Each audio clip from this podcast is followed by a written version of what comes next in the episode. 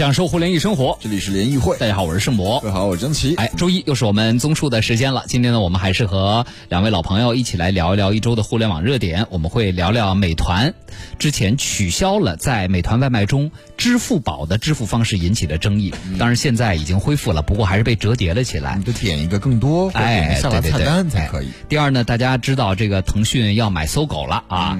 这个搜狗呢，大家熟知的一个是搜索，一个是输入法。腾讯买搜狗，意欲何为？第三呢，最近啊，社交媒体上特别火的就是这个各种外卖小哥的头饰，比如说一个兔子啊。鸡腿儿啊，小风车呀，对，它就安在这个外卖小哥的安全头盔的外头，对，长两个小耳朵。哎，我我昨天上呃淘宝上去搜了一下，你还真搜不到那同款的。就是你的骑行头盔也想要是吗？长两个小耳朵，像不是美团外卖？风阻太大了，风阻太大了啊！所以呢，今天我们也来聊一聊这个外卖头盔皮肤大战啊，其实是一场品牌大战。咱们来说一说各位心目中外卖小哥的形象啊，以及各。品牌现在这么拼命在做这个小哥的品牌形象啊，大家觉得一个好的小哥应该是什么样子的啊？今天也欢迎各位有什么想聊的，都可以发到我们的微信公众平台“联谊会”，互联网的联小写英文字母 E，还有开会的会，来欢迎一下我们的两位联谊观察员。首先欢迎互联网资深评论员，这是来自你你短路了，契约 契约，大家好，欢迎契约，欢迎契约啊，还有。还有黑马良驹也是售后营销专家，对对对啊！哇，黑马你在我的美颜里白的呀，是吧？今后改白马良驹好吗？好，好啊！呃，今天我们的节目在呃新浪微博还有在抖音上呢也都有直播啊！大家如果不在开车在办公室啊或者在家里的话，可以看看我们的视频直播。好，首先我们来看一看美团取消支付宝支付。七月二十九号呢，不少用户啊在美团 APP 发现呢找不着支付宝的支付入口了啊！美团月付和银行卡支付占据优。优先位置，后来就是微信支付，用户就猜了，是不是美团取消了支付宝支付啊？呃，因为微信支付和 Apple Pay 还在列表选择上，所以呢就引起了广泛的。关注啊，当然很快，呃，两天之后吧，美团就又恢复了微信支付，但是在里边被折叠了啊。呃，其实当日晚间，美团月付官方微博还做了一个回复，说啥时候淘宝能支持用微信支付美团月付啊？啊，而王兴也直接下场表态，淘宝为什么还不支持微信支付？微信支付的活跃用户比支付宝多，手续费也比支付宝低。所以呢，这里边就有两个问题，第一个问题，为什么？对吧？美团要取消支付宝的支付，真的是这个这个表面上的面子之争，还是背后的利益是怎么来算计的？嗯，这是一个。嗯，话说好像马云还有一部分美团的股份呢吧？啊，阿里集团啊，为什么？呃，以及我们想问问收音机各位朋友，您的习惯、擅长使用的支付方式是什么？最近反正跟很多朋友出去扫健康码，发现了。咱们默认为健康码一定就在微信里啊，但是很多人默认为健康码一定就是在支付宝里啊。从来都是打开支付宝首页里面健康码呀。我从来都是用微信的健康码啊，小程序那多方便啊。对啊，嗯嗯，支付宝的更方便。我一直是这这几个月来就一直是支付宝的健康码。对，咱俩太微信首页下拉一下就对对对对，来使用习惯的差异。我们先来说第一个问题，为什么黑马来？这个竞争有必要做的这么难看吗？取消你把它放下面一点不就完了吗？对吧？王兴怎么想的呢？我觉得主要的原因是，第一个两个原因。第一个，这个美团呢，它本来就是腾讯系嘛，是吧？这个美团、京东都是腾讯系，这是就必然的。然后蚂蚁金服又要上市了，那个节点，然后又是几万亿，是吧？然后这个好多就是怎么讲？就是这这个在支付领域、金融领域，就是呃，阿里和这个腾讯之间必然要展开竞争。所以这个时候，那个像美团取。不算取消吧，它像那种下拉菜单的方式，其实也是变相取消。嗯，折叠掉嘛，把你对大家就不便利了。嗯，这样肯定会影响它的这个支付嘛。嗯，我觉得这是必然的。这这是第一点，它本来就是腾讯系，然后在这个节点，在蚂蚁金服上市的时候，我觉得未来可能这个整个这个财付通也好，或者腾腾讯微信支付也好，它未来肯定也是一个大的盘子。嗯，人家肯定要是把把这些入入口啊、内容这个支付啊，肯定要装到自己的盘子里。嗯，这是第一第一点。第二点是啥呀？第二点就是这个美团必然要做支付，因为大家都知道那个腾讯系里头，像京东也一直推自己的支付。这个刘强东还说呢，他就自己做支付做晚了，老觉得自己这个这个没有做好，不并且未来这个京东数科也要上市嘛。嗯。还有一个美团也必然要做，为什么呀？因为美团相比京东来来说啊，它的这个支付场景会更好，它这个使用频率会更高，嗯，这个入口也更好。其实它天然具有这个支付的这个场景。嗯。所以所以说呢，我很。所以这个王兴这条路啊，必须要走，嗯，支付必须要搞，并且我我就觉得他这个王兴这个这个做做做起什么事情也是比较这个狠的，比较野蛮啊，比较那个啥。我觉得他这个这个时候，他取消支付宝，甚至去这个下拉菜单，我觉得一点都不奇怪。是不是有点格局不够呢？因为美团的支付基本上都是小额支付，虽然频次高吧，粘性高，但是小额支付。嗯，但小额支付就是就是现在就是小额数据啊，对吧？这个一是数据，二是这个整个的，它不还有一个月月付嘛？对，它月付呢，我就觉得它首先先是从这个，呃，先通过月付的这种形式，通过优惠的形式去抢占用户用户。我估我估计未来美团甚至对这个微信支付也会展开竞争，虽然是一个。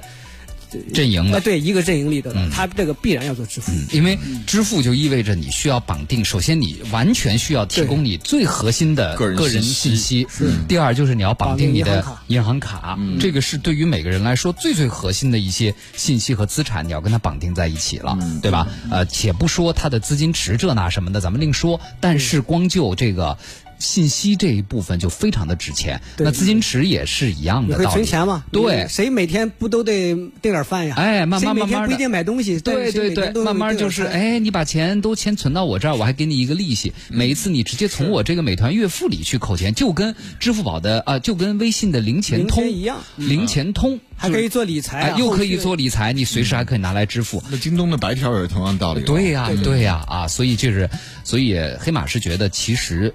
虽然现在先杀支付宝，但是未来王兴的目的肯定是要推自己家的美团钱包或者美团支付，对不对啊？来，七月。其实我刚才自己下了，那在美团上看了一下，就是下了一个单，呃，发现不能用支付宝。现在还不能用吗？对，不是上周日说恢复了吗？反正我的上面到现在还没有。来试一下啊。对，然后这是一个现状啊，就是说你们喝什么？你是直接下单点是吗？对呀。然后我我就那个刚才看了一眼。对，就会发现这个情况。然后，嗯，我觉得这个事情嘛，和王鑫他本人的做事的这个风格可能有很大的这个关系，嗯，对吧？我不知道是支付宝或者是阿里系什么在什么方面又惹惹恼他了。说白了就是，那我因因为王鑫他在面上看来啊，因为我没有接触过这个人，就是面上看来他可能是一个偏江湖，有一点江湖气的人，对吧？包括做线下的这很多的事情，其实需要有江湖。我跟你说，做做地推公司出身的人，他还有就是。我们晚上调查组的金主啊，这个五八就类似这种公司，那江湖气息都还是挺浓的。是，但是这个这个没有不是褒贬的，对，不不是褒贬，不是因为你你是这样，你要贴地做事情的话，你不能没有江湖气息。是的，是的，是的。所以其实这个可能跟这个性格有很大的关系，他可能就是呃爱憎相对来说可能分明一点，对吧？但是呢，这个其实对用户来说可能是受到一些影响，但是绝大部分的用户其实还好啦，因为大家都会用微信支付嘛。是对。其实也受影响，比如像比如像我这个，本来微信自己弄的零钱，自己自己私房钱，私房钱呢，结果本来我原来一直用支付宝，就是公家的钱，我老婆我老婆也知道了，现在全把我零钱用光了。原来是这样，真没，还真没，没有，我帮你点了两个奶油卷儿，后来发现现在微信的支付只有美团支付、微信支付和 Apple Pay，就这仨。是的，呵呵了，厉害了，连折叠菜单都没有说不是不想你不。不是不给你喝，对，是支付不了，是支 是支付宝支付不了。对，跟 Team 说，Team 说这个觉得美团取消支付宝没什么问题吧？就好像你去京东的 Seven Fresh 买东西不支持支付宝，现在互联网大公司不都是在给自己筑墙壁吗？对，你去盒马也不能用微信支付啊。包括我前天去啊，昨天去苹果的 Apple Store 大旺呃大国应该是华贸中心那个，对，不能用微信。嗯，你要如果用这种第三方 A P P，他用他的那个 POS 机给你扫码支付的话，只支持支付宝的支付码，微信的他不支持。好多都是绑定的。我有一次加油，他就也不支持微信支付，就是中石中石化好像，只能用他们的 A P P，和他合作。对对。所以就是有人的地方就有江湖，有江湖的地方就有派系，所以这也是挺能够理解的，很正常啊。我觉得很正常，但是对用用户来说可能就不方便那么一不太友好了。是。然后至于这个在。在支付上面的这个事情，我是这么看的啊。第一就是说，美团做支付呢，它其实是有先天的优势，但是也有一个很大的劣势，就在于这个双马加的这个支付体系已经非常的完善了，而且用户量已经足够的庞大了。你让我再去开一个美团支付，就因为给你给我省五块钱，就这一单里面省五块钱，我其实没有什么动力的，对吧？就像你说让我把钱存到你那里，然后不但可以买外卖，然后还可以还可以多更多的利息，那我放到其他地方也是一样呀，对吧？对，就就是其他就是说你，但是给你能免外送费，对，就是那这个可能是一个优势吧。就是说你可能就是说你还是要挖掘一些你跟其他家不一样的。服务的地方，而不是说你其他家有的你也有，那这个对于我来说没有任何的吸引力，对吧？所以就是说它有一个后来者的一个劣势在这里，对吧？但是第二个呢，就是说美团要做支付这件事情，它的核心目的不是为了做支付，应该是为了做金融。因为美团它自己的生态来说，它就比较完善嘛，比如有用户，对吧？有商家，有小哥，对吧？你要呃从商家那里分钱，然后呢你你你要给小哥分钱，对吧？你还要收钱等等。如果有一套自己的这个支付体系，相对来说。你拿到的这个用户的数据会更加全一点，对吧？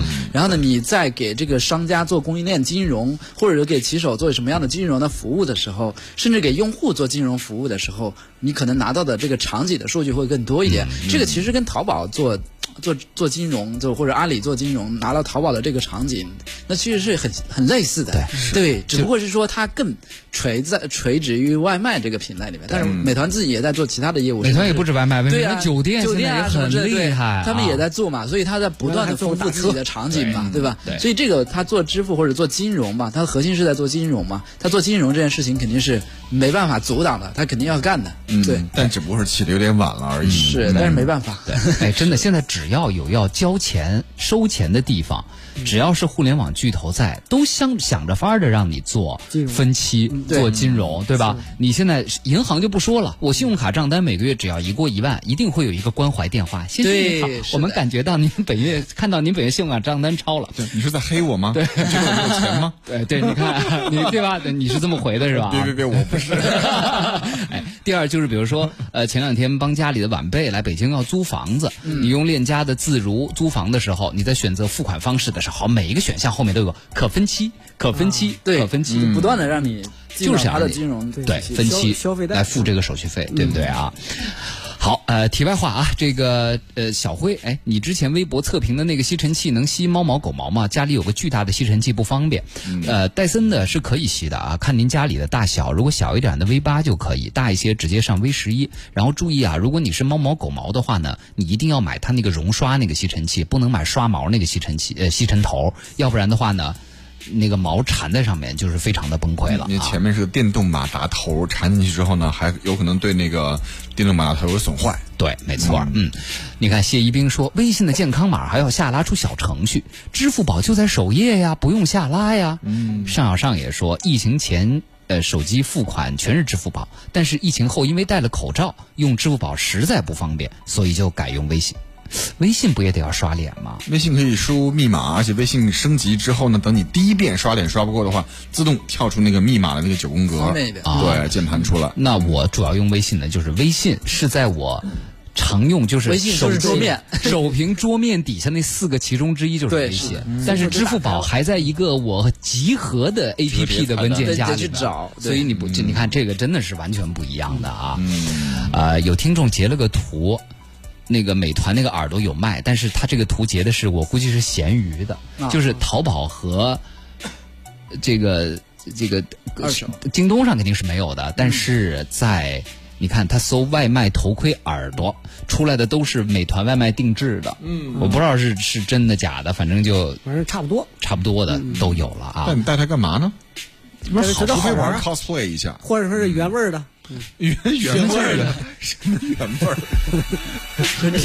你们俩来一个咸鱼嘛？我不知道你们在说什么，就是就是别的小哥带过的啊。那头套有什么原味儿的呀？真是头油味儿吗？啊，好，来，然后我们再来聊一聊腾讯。搜狗，搜狗，搜狗，哎，七月二十七号呢，搜狗宣布啊，收到初步非约束性提案，腾讯拟收购搜狗所有剩余的流通中普通股啊，这是今年国内互联网市场最惹人注目的一笔投资。其实腾讯和搜狗。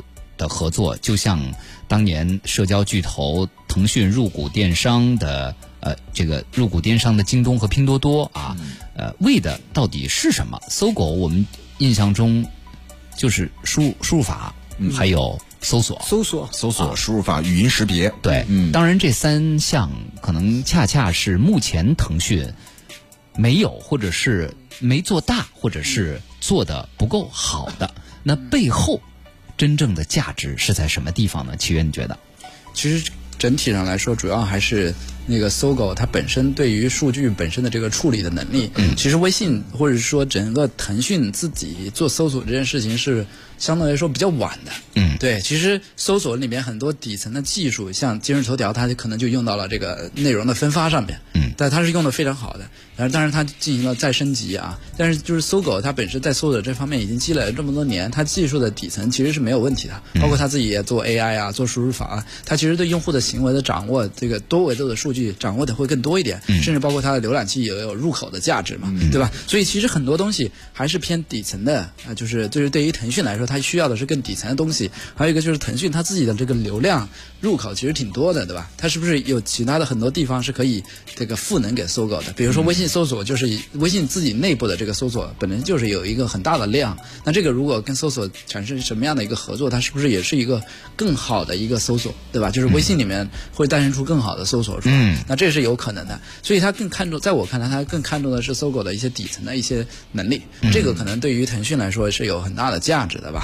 其实入口的话，腾讯的流量已经完全够了。对，是包括腾讯自己还有这个反诈骗或者是防垃圾电话的软件，叫腾讯手机管家，它其实能拿到很多很多个人信息。对，但这些信拿去之后怎么用，在某些什么法律法规，包括道德的底线上，怎么去使用它这些大数据，这个目前国家没规定，希望大公司有大公司的责任跟担当吧。嗯，其实还有一个就是说，腾讯自己的商业化的能力其实已经很强了。就是多维的，包括这个广联通的这个广告的这种商业化的这种能力，其实已经非常强了。其实这些能力是可以赋能给搜狗的。嗯，对，就是说搜狗其实它的整体的。呃，接的一些广告，说实话，有一些它其实是没办法摆到台面上来的，对吧？但是如果腾讯把它自己的这个商业化能力付给他，那有可能会增加这本身的这个收入嘛，对吧？这个我觉得也是一个很好的契机吧。嗯，对，因为确实搜狗现在的盈利方式啊，就我们从面上看到这三大产品的盈利方式，相对还是比较简单粗暴的一些，就看腾讯得给他付点什么样的能吧，对不对啊？来，黑马。我觉得是这样，其实，在移动互联网这个产品或者移动互联网时代，其实是去搜索化的。大家都知道，其实百度啊都在削弱嘛，在 PC 互联网的时候，那个百度是，百度是是占了绝对的绝对的垄断的一个地位啊。但到移动互联网时代呢，它其实是去搜索化。嗯。但是呢，同时这种搜索呢，往往是在一个一个巨头之间又会产生别的这种搜索，就是内部内内容内部的这种搜索，包括。我们前几期讨论过，头条系一直在发力搜索，但但它这个搜索都基于头条系所有内容。像阿里其实已做的很成功了，因为阿里可能就是在那个商品啊、智能推荐那个领域去做搜索，而而这个搜狗呢，其实是还是这种微信生态或者腾讯生态这种产品的，或者是这种内容。东西的这种搜索，我觉得还是基于这个内容来展开。还有一个，其实微信和搜狗一直是合作比较紧密。因为微信的搜索最早的搜索技术就是由搜狗提供的。对，是是是。所以说呢，他们这也应该也是在情理之中吧。原来一直是合作了，这原来只是这个，只是这个就是业务关系哈，合作关系。现在就是包养，直接就直接就这个入股了。我觉得这也是一个。顺水推舟，水到渠成吧。嗯，对，收购有两种结果，一种结果是我把你收过来之后呢，我们都过得更好，嗯，或者是你并入我之后呢，让我来更强大。还有一种呢，收购之后呢，我为了防止你的这个生长或变大，我把你摁死，或者或者或者就跟妖怪一样，把你的那个。精血抽干，然后就剩下一张人皮。那你说阿里吗？阿里的这种收购权是。大表哥就说，腾讯系比较喜欢窝里斗，多向阿里和字节跳动学学，多向外打。就是他们的逻辑是不一样的。是腾讯那个玩的真的是生态，对。但是阿里和字节跳动更多的就是收购，就是我把你给买了，你就是我的了。然后下一步，其实我要做的还是要你的刚刚我说那个打引号的精血来来补充我，而不是说要把你。你的品牌做强和做大，对，这个双方的逻辑是不太一样。对，而腾讯现在没法向外打，因为它的产品不管是微信也好，还是之前 QQ 也好，都是因为在我们特殊这个互联网环境之下。它产生出来的结果怎么往外走啊？没错，它不像这个抖音、TikTok 一样，它是一个新的一个形态。嗯，对，对，它它其实是这样，其实就是有点像那个谁说的这种什么妖怪啊、吸血吸血鬼这种类型。为什么呢？其实搜狗也探索得罪阿里吗？你小心收律师函哦。没有没有，搜狗也探索探索了很多年，就其实它这个盈利啊，不是一直不是特别明晰啊，主要还是靠广告嘛，主要还靠广告，并且在移动互联网时代，这种搜索广告和各个方面，其实也没有找到更好的方式，所以这样索性不如我服务于腾讯这个大的生态，嗯这些里头的内容我足够多，我我给你服务好就可以了，我我这个公司的价值有的是服务内部好，不内部服务好也是一个很大的价值。嗯，对，其实啊，这个我们上节目前咱们说的题外话，还聊起了这周比较热的，就是美国封杀 TikTok 啊，就是抖音。其实你要呃，我我看到的一个观点，我觉得我还挺赞同的，就是其实呃。这个美国政府，第一，当然肯定出于地缘政治的原因，他要打压中国我们国家的这个 A P P。另一方面，他恐惧的是什么？就是说，其实抖音是一个对人性洞察非常彻底的一个一个公司。你想，无论是头条也好，还是抖音也好，它能让你沉浸，能让你觉得抖音三分钟，人间一整天，对吧？它一定是充分抓住了你人性中的你，你叫弱弱点也好，还是特点也好。但是呢，你想。对于美国来说，等于是一个这个中国来的公司，你掌握了我这个国家年轻人的心态特点和跃动，对于他来说，他一定是心里非常之不爽的。而回过头来说呢，我就说像腾讯，包括他拿了搜狗之后啊，其实他拿到的信息和对人性的洞察，应该要比抖音更深刻。为什么？抖音还是只能通过点赞、转发、评论停留的时间，嗯，但是。搜狗是什么？输入法、搜索，那都是用户主动发起的，嗯，对吧？腾讯的朋友圈等等，它即使它即使不不不侵占用户隐私，只是从大数据去运算的话，它其实对用户的洞察会更加的细致。我觉得未来这一切应该都是腾讯想保住自身在下一个五 G 时代里。继续能够屹立潮头，先做的一种战略设置吧。对啊，嗯，好，我们进一段广告和路况，回来之后呢，和大家来说一说外卖小哥啊。各位最近有没有碰到什么有趣的外卖小哥呀？啊，您有没有看到这个外卖小哥有趣的装束啊？啊，我们来聊一聊外卖小哥大战、皮肤大战。哎，咱们还认共同认识一个朋友，人家就在美团骑手工作。美团骑手人家专门就是一个庞大的事业部，嗯啊，做这个包括品牌啊、公关。啊，各方面的工作啊，呃，这种品牌的包装，其实就跟前一阵的快递小哥，嗯，一个道理。我们看看背后的路数究竟是什么。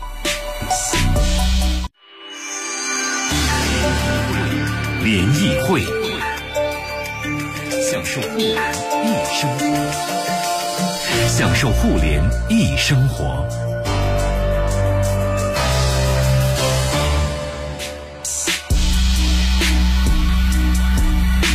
欢迎大家继续收听联谊会，我是盛博。各位下午好，我张琪。周一好，我们和大家继续来聊聊一周的互联网热点。再次欢迎我们的两位联谊观察员，呃，互联网营销专家。呃，社会化营销专家黑马良驹，欢迎马你好，大家好，我是黑马良驹，对对对啊，还有资深的互联网观察员七月，欢迎七月，你好，七月，大家好，呃，这个头像显示不出来的朋友说了，我只是个最末端的用户啊，大佬们怎么样我不太关心，我只关心我付款是不是方便，支付方式我还是习惯用支付宝，我老觉得微信主要是个通讯软件，功能还是没有支付宝那么全，微信基本只是给朋友发发红包什么的，朋友之间有个上千元的钱财往来，我基本就转到支付宝那边了，你们知道？萨利亚吗？就是特便宜的西餐，只能微信或者现金付款。前两天去吃饭，付款的时候才知道，刚好微信里没有钱了，兜里也没有现金，因为好久不带现金了，临时从支付宝提了一点钱出来，用微信付的钱。支付宝的钱，如果我到银行卡。然后再用微信支付，微信支付调的是银行那个银行的那个银行卡，那还真是挺麻烦的。但是提现从支付宝提到银行卡需要时间吧？它基本上也是不大嘛。嗯，对，吃一顿饭也花不了一两万。对，所以其实呃，就是神仙打架，百姓遭殃嘛。对，就是说你上面竞争，但是对于老百姓来说，呃，大家毕竟总有个偏好。是吧？像张琪这样，支付宝、微信里都有上百万的余额的这样的人是比较少的，所以我觉得可能还是要考虑一下普通用户的需要吧。嗯，应该 考虑一下什么时候把张琪的手机拿过来。我把我的碎屏手机默默揣进 揣进兜里。张琪真是特别节俭，一个手机都被他的车门夹弯了，到现在都舍不得换，是吧？我看看，研究一下。是吧，来聊聊看外卖小哥的这个耳朵的问题，对对对啊皮肤大战。哎，对，嗯，其实现在这个呃，外卖小哥。应该说，外卖就是做外卖的两大公司吧，饿了么和美团，当然还有在里面打酱油的麦当劳啊，就是麦当劳。在头盔装饰，哎，最近掀起了一场大战啊，呃。其实像麦当劳的那个头盔上有鸡腿儿，你们见过没有？嗯，有两两根鸡鸡腿儿竖着。哎，我我就见过。饿了么呢是蓝衣服加头盔装一个竹蜻蜓，像一个减了肥的哆啦 A 梦，对吧？美团小哥呢是大长耳朵啊，实际上据说那是袋鼠的耳朵，因为美团外卖的 logo 是一只袋鼠。哎，那其实。呃，这都是两家官方分别发给各自骑手的免费头饰。嗯，哎，这我能理解为什么是在闲鱼上才有这个东西卖了。嗯，发的。哎，对对对啊。那么为什么要做这个？就是说外卖市场它的竞争从原来的品类有 SKU 的竞争，嗯啊，到配送速度的竞争，嗯啊，现在其实已经进入了一种品牌的文化层面的。竞争了，哎，我不知道二位怎么来看这背后的这种竞争啊，黑马。嗯，那我就从社会化营销的角度解读一下，为啥？这个在疯传里面有一句话啊，疯有本书叫《疯传》啊，这就是 IP 营销的叫可视化。嗯，为啥呀？因为品牌就就这个外卖小哥啊，他每天都在街上走，他这个出现的频率是非常高的。如果给他一个特定的这种服饰或特定的一个东西，很容易被大家记住。那原来有服饰啊，也有 logo，但这就是。加强。第二点，迎合年轻人的那种趣味，因为现在好多年轻人喜欢这种卡哇伊，喜欢这种比较这个呃动漫的这种萌一点的，对萌一萌一点的这种东西，很容易被一些年轻用用户所接受，所以这个就是就是怎怎么讲呢？就是不断的通过这种新的这种 IP。然后去去，还是迎合年轻人吧，重要的是迎合年轻人，就是新的形象展示。对对对，嗯。但是你得考虑它的实用性啊。其实好多时候，你这么热的天儿啊，好多时候你有这个别这个。那个头盔那个那还好吧？掉了，因为那个跟热不热，因为他们的头盔本来也不散热，是一个实心的头盔，就上面是摩托车那种头盔。对，而且质量稍微好点，别走着走着这个头。对对，这是个问题，因为他们也不用人力踩这个车，都是电动的，所以风阻也不是个问题。而且呢，我觉得一些营销啊，我不知道。这个社会化营销专家黑马现在有好多段子，看起来像是第三者在旁边拿手机偷拍的。比如说，一个饿了么小哥在路口等车，然后一会儿一个美团小哥过来了，顶上顶两个这个。兔子耳朵嘛，袋鼠耳朵，然后那个饿了么小哥就哎，看他捏捏他的耳朵，哎，你背影看这两个很可爱，还有一堆戴耳朵的外卖骑手在某个奶茶店门口在等奶茶，就场面蔚为壮观啊！就一堆这个袋鼠耳朵，你觉得这些会不会其实也是他们背后在用这种所谓第三者拍摄或者什么样的方式在推他们的你刚刚说的这种 IP 的视觉化？对对对，他每一个产品，包括你上次说的有专门有骑手运营部嘛，就是这种品牌推广部门肯定。会做相关配套的这种营销，这是第一点。还有一点是啥呀？就是我们现在这个时代啊，其实这种粉丝视角或者观众视角也越来越重要。你好多明星，好多时候都是在机场被拍一下反而火了啊。然后这个明星拍的好多影视剧反而没人看，所以这个是这也是一个就是这全民全民时代拍客时代的一个特点。嗯嗯，对。来，且其实这种文化的竞争呢，就是也真是上升到了一个。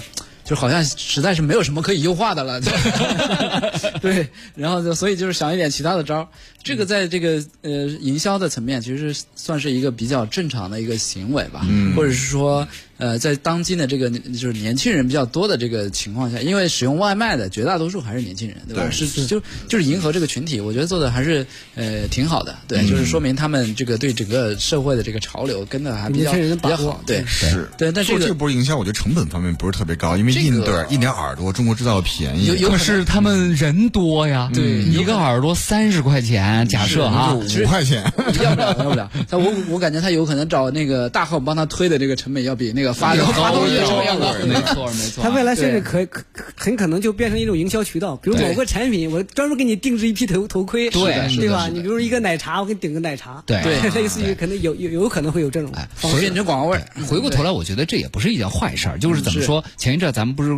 推那个一盔一戴嘛，就是说骑电动自行车必须要戴头盔。对，那很多人不爱戴，那觉得可能不方便。这个确实是安全。但是呢，哎，如果说大家能在头盔上。上玩花样，尤其对于年轻人来说，好看，对吧？我在淘宝上搜饿了么头盔装饰和美团外卖头盔装饰搜不出来，但是你搜。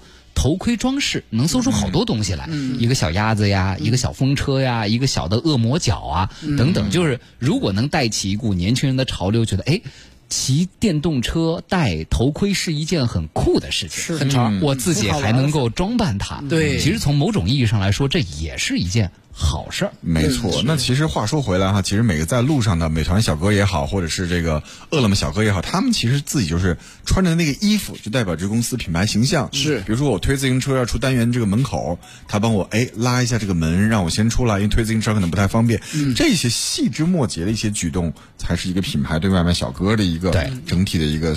培养对，昨天就还是陪这个家里的晚辈亲戚看看房，也，中介陪着。我们在四惠那边一个小区，啊，这个印象还是挺深刻的。呃，大中午的时候天特别热，我们也是去一个小区看房，进了单元门，然后呢，电梯一开，啊，我们在等电梯嘛，一层要去七层，电梯门一开，我们先一进去，然后一个饿了么的蓝衣服的小哥就在门口张望了一会儿，然后又进来了。进来之后，他说：“哎呀，特别不好意思，我第一次送这边，我不知道楼梯在哪里。其实我就去二楼，所以我坐一下电梯啊，对不起。”他就摁了一个二，很讲礼貌哦。当时这个太有礼貌了哦，好心，首先好心酸，就是说，其实你坐二，你电梯既然有二层，对，你坐也是理所理所当然，你没有必要跟我们来道歉，对不对？没必要解释。对，第二个他还要解释半天，说啊，他以前肯定是被人这么恶劣对待过，说你去二层干嘛要坐电梯？以前应该是有可能，有可能啊，所以我们还是要多一些善善善意，对对对。是，哈乌塔卡说，哎，好多摩友也有啊，比如南四南五环那边经常出现一个头盔粘孙悟空头饰的骑摩托的人。他说，主要是安全，别掉了，别影响安全，半路飞个耳朵砸了后面的人或者车，对，是的，都不好。安全第一，安全第一。对啊，当然说到安全，很多朋友也说到，确实现在像我们骑自行车，发现外卖的车呀逆行啊，还有一些不按不按规定骑呀，斜插路口啊。太多了，还是比较多的。我觉得在做这种美好 IP 的同时，基础的安全管理要注意，因为这个不光是品牌形象的问题，这也跟外卖小哥的安全和路上所有交通参与者的人身安全是紧紧的联系在一起的。对。啊，但是难躲，哎，不是难躲，是是难躲，难躲仨又说了。来念一下吗？你你念吧。他说：“我是从一三年、一四年最早开始用饿了么的早期用户了，加上阿里的八八会员都习惯了。但最近吗？这饿了么的小哥哥真是年纪越来越大了，大爷们都不爱戴口罩了，真是愁死我了。我也发现了 啊，就原来都是年轻小哥，嗯，最近开始出现大叔了，有，而且都是。”四五十岁、五十多岁的大呃，比你还要大一些，比你还要大一些啊！不是说网传有什么几万名健身行业的从业者加入了外卖大军吗？我觉得那都是那那都是宣传炒作，健身教练肌肉巨发达，穿着一个美团外卖的衣服，我觉得那都是炒作。是啊，反正咱们都咱们都没见过啊。呃，这个颜值时代嘛，我觉得难躲啊，这样我们主要还是看服务，好不好？像我们家门口楼道的灯也坏了，我每次还是不太能辨认出 来的男女，有的时候都看不出来，真的，他裹得严严实实的，不张口说先生您订的什么东西，我都看不出男女来。是，关键咱要看服务啊。是，在这个颜值时代，我们还是要更在意。内心的 基础的真善，要不然像黑马这样的人他怎么办呢？是啊，我们也得生活呀，不让生活还得继续。对，但是口罩还是要戴。黑马拉专车，不是别人一看你头像就就马上取消订单了。是是是。南朵说：“我付款一般都用支付宝，小鸡也需要喂，小树也需要收集碳排放啊。我就是觉得微信太难用了。”腾讯给我的感觉就是傲慢，总是不能及时让你心里解痒，总是让你觉得有那么点不爽啊！柯基也说，网上不一评论吗？微信没客服。哎，大家知道吗？有一次谢娜登录不上自己的微信了，他底下想了好多办法找微信的客服。找不着，没人搭理他。是的，微信最后他发了个微博，然后那条微博就炸了，上热搜了，叫谢娜登不上微信了，就上了热搜。最后这才微信有客服联系他，帮他解决了问题。是，就是技术公司好多都没有客服。你你像这个字节跳动，你也很很难。对对对对，你也很难找着，对不对啊？所以我觉得这个可能也是。人工智能能解决一些问题，嗯，但是并不是能解决所有的问题的，对对不对啊？好，那因为时间关系，今天特别高兴就跟各位聊到这儿了啊，也再次感谢黑马，嗯，谢谢契约。